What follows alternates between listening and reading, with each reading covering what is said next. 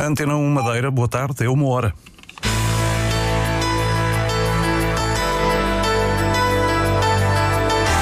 Antena 1 Madeira, informação.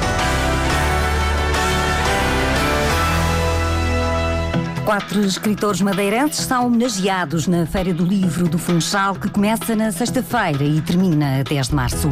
Em abril é escolhida a nova liderança do CDS Madeira. O, novo, o secretário-geral, ouvido pela Antena 1, assume que o partido tem que voltar a estar na rua, próximo dos militantes. O Nacional de Fronto Leixões, amanhã à noite, o treinador Tiago Margarido está confiante numa vitória.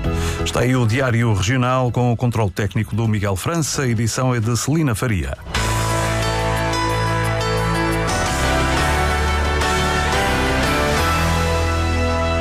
O secretário-geral do CDS Madeira admite que o partido tem que estar unido e voltar a estar próximo dos militantes.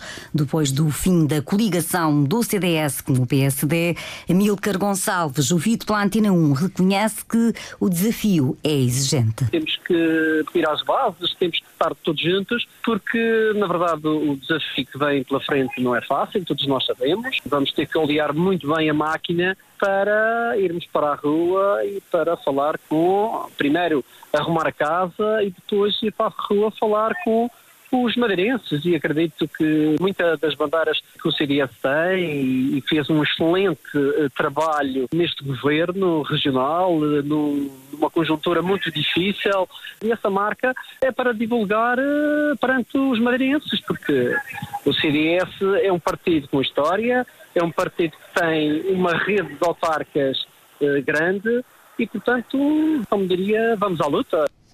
Na próxima semana, há reunião do Conselho Regional do CDS para marcar a data do Congresso que deve acontecer no primeiro ou segundo fim de semana de abril e o atual presidente pode voltar a ser candidato, como adianta Milcar Gonçalves. Todos e qualquer militante do CDS pode, pode apresentar uma lista. Portanto, há hipótese do atual presidente se recandidatar? Sim, é uma hipótese. Como eu, como eu disse ainda há pouco, qualquer militante pode, pode ser ou pode eh, constituir uma lista e isso sim é uma possibilidade. Fazia como secretário-geral, o eh, que posso dizer é que eh, ontem na reunião de Comissão Política Houve, uh, houve apelos nesse sentido, sim, é uma realidade. Mas é uma possibilidade que José Manuel Rodrigues, contactado pela Antena 1, por agora não confirma. Certo é que o atual líder do CDS-PP na Madeira, Rui Barreto, não se recandidata e até agora só é conhecida a candidatura de Lídia Albornoz, que é presidente da Conselhia de Santa Cruz.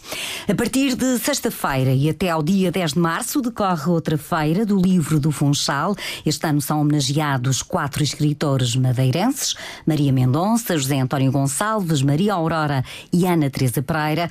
Na apresentação do evento, Sandra, Sandra Nóbrega, responsável pelo Departamento de Cultura da Câmara do Funchal, justifica o motivo da distinção. Para chegarmos até aqui, foi necessário percorrer um caminho de 50 edições da Feira do Livro do Funchal feito com o esforço e a dedicação de muitos trabalhadores da Câmara Municipal do Funchal, muitos deles anónimos.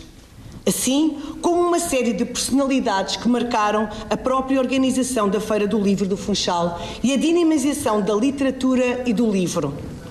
Nesta edição, quisemos revivar as nossas memórias com os olhos postos no futuro.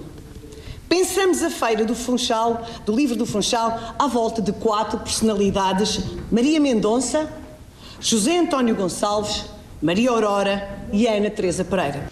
O evento deste ano assinala 50 edições da terceira feira do livro mais antiga do país. Cristina Pedra, presidente da Câmara do Funchal, adianta que em 2025 o orçamento para a área da cultura será superior ao deste ano, que é de 6 milhões e meio de euros. Não há história nem lembrança de ter um orçamento destes para a cultura ao longo das décadas de vida do Funchal. E dou-vos a minha palavra que não será menor o orçamento do próximo ano.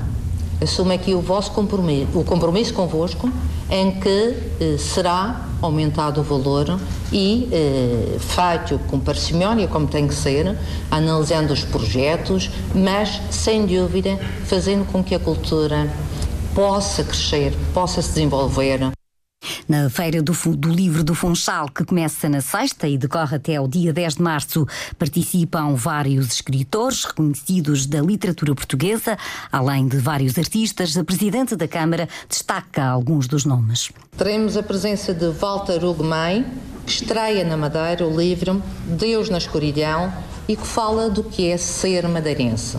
Destaco este, esta iniciativa já no dia 2 de março. Paulo de Carvalho, Tiago Nacarato, os Napa, Elisa, Ana Cristina Pereira, Ana Daniela Soares, Francisco Camacho, Marcela Costa, Teresa Nascimento, Francisco Fernandes, Rafaela Rodrigues, Pedro Chagas Freitas, Cláudia Lucas Chel, Catarina Furtado, Pedro Cerumanho, Alice Neto Souza, que é também uma estreia na Madeira, onde já aqui que a estreia mundial aqui na Madeira vai lançar um livro inédito na Feira do Livro e Carlos Alberto Muniz. O programa da Feira do Livro do Funchal inclui apresentações, conversas, exposições, concertos, entre outros eventos. No Dia da Mulher, a 8 de março, está definida uma programação especial para assinalar a data. A Câmara do Funchal investe na Feira do Livro deste ano 150 mil euros. Carlos André Gomes ainda não está a tempo inteiro na Sociedade Anónima Desportiva do Marítimo, apesar de já o ter solicitado. Foi eleito presidente há três meses, mas continua a trabalhar na Agência Regional para o Desenvolvimento da Investigação, Tecnologia e Inovação. É uma situação que é contestada pelo presidente do Conselho Fiscal do Marítimo, Miguel Silva Gouveia. Não é admissível que o Carlos André, presidente uh, do Marítimo, há três meses, continuo sem resposta ao seu pedido de licença sem vencimento. Ele, ele é presidente de uma SAD, de um, de um, clube, uma das maiores instituições da Madeira, e uh, acho que o mínimo que lhe poderiam fazer, ele não está a pedir favores, é que a entidade patronal dele, que depende do governo regional, uh, lhe pudesse aceitar uma licença sem vencimento para ele poder se dedicar a 100%. Não, não me parece que seja uh, execuível, até porque noutras circunstâncias é muito comum quem trabalha eh, na tutela da, eh, da Secretaria da Educação, poder estar em mobilidade eh, com o vencimento pago pela Secretaria da Educação, mas que nem sequer é este o caso. As críticas de Miguel Silva Gouveia foram ouvidas no programa Bola na Rede, da Antena 1 Madeira, que é conduzido pelo jornalista Sérgio Freitas Teixeira. O Nacional defronta amanhã o Leixões, é um jogo em atraso da Segunda Liga de Futebol e o treinador da equipa madeirense, Tiago Margarido, reconhece que o adversário é forte, pelo que não espera um confronto fácil.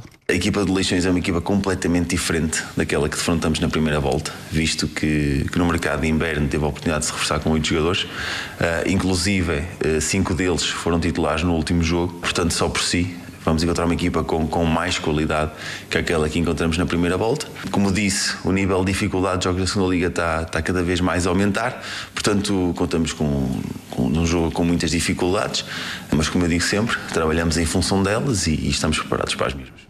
O técnico da Nacional admite que o desafio da equipa é exigente por ter três jogos em apenas uma semana. Logicamente que não é o cenário ideal. Vamos ter eh, dois jogos num curto espaço de tempo. Tivemos um já há, há três dias atrás.